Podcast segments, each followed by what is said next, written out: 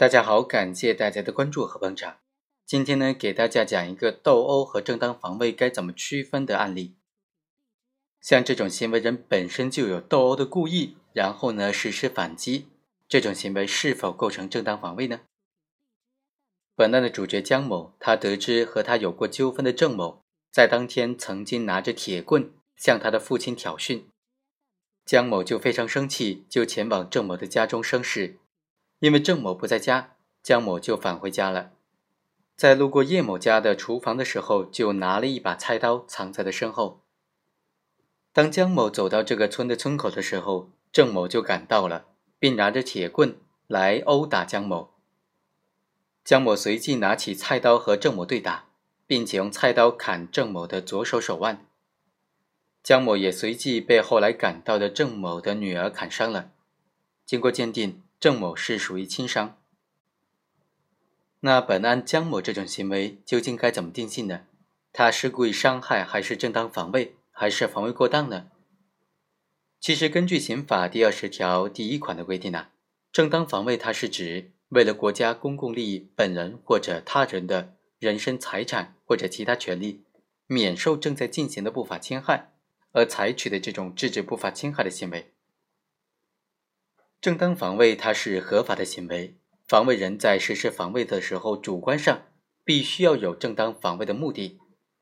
所谓的目的呢，就是指必须是为了国家公共利益、本人或者他人的人身、财产或者其他权利。免受正在进行的不法侵害，防卫的目的的正当性是确保防卫行为合法性的要件之一。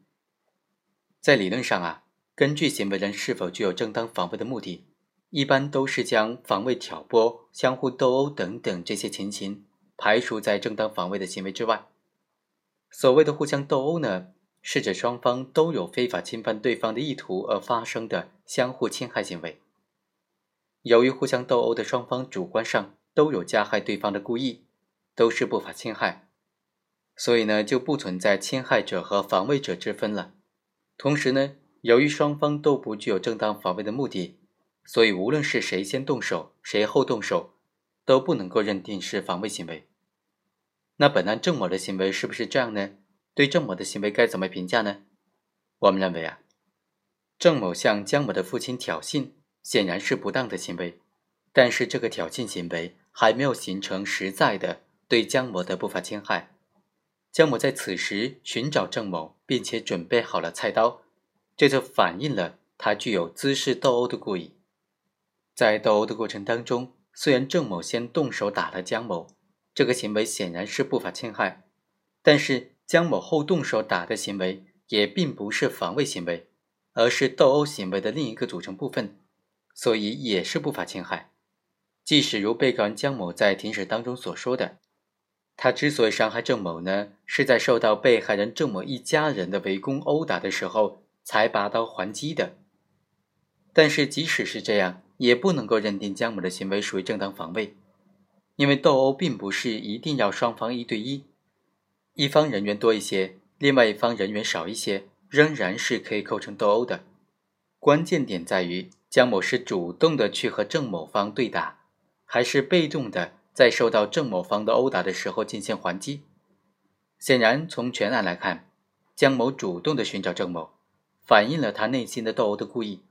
他藏匿菜刀，更是主观故意的进一步的彰显。换个角度来看呢，江某到郑某家没有找到郑某就走开了，这就存在两种可能性：第一是放弃斗殴的故意，这个时候。如果他受到郑某等人的殴打而还击，就可以认定为是正当防卫。